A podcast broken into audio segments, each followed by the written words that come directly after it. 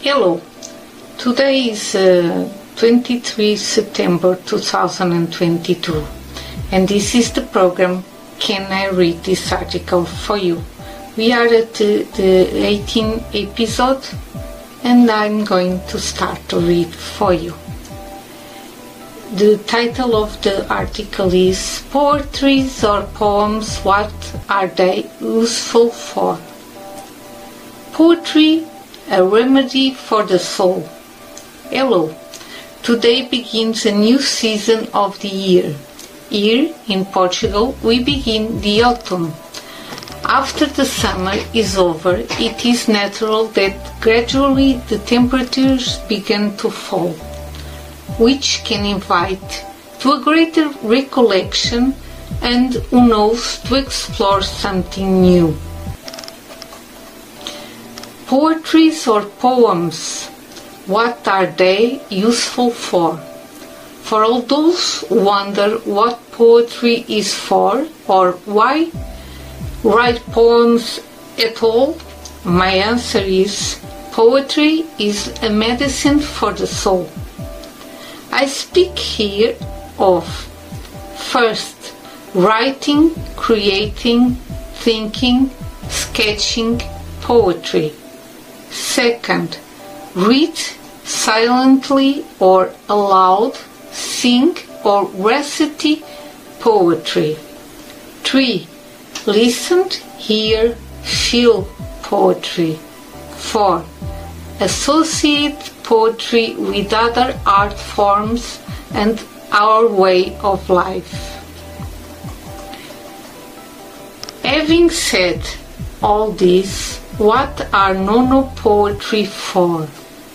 My poems, they are not mine. They go out from me to the world. They echo in my thoughts. I stubbornly resisted them.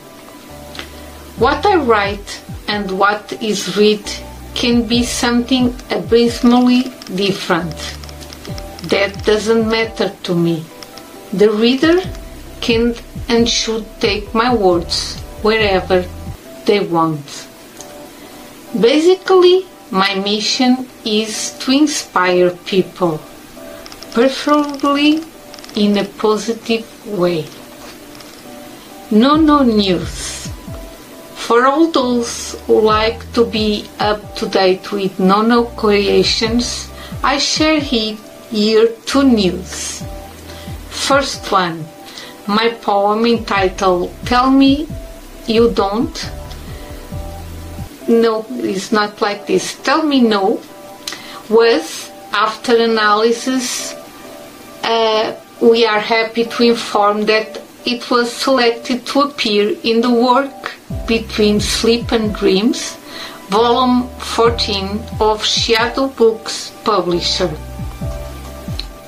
Second one, my two poems, I Found a Star Outside the Sky and I Wrote You a Poem in the Sand, will be included in the collection Conexões Atlânticas, volume 7, published by Infinita.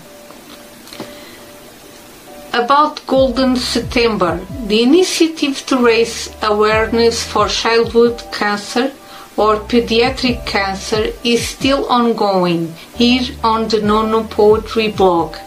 I remind you that the book Animais Poéticos, Poetic Animals, available all in Portuguese, is a solidarity book the proceeds from the royalties go to Acreditar, Association of Parents and Friends of Children with Cancer.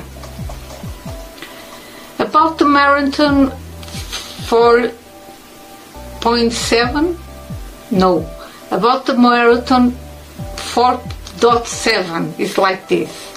Until September 30, 2022, the marathon 4.7 continues run on the social network of Nono Poetry.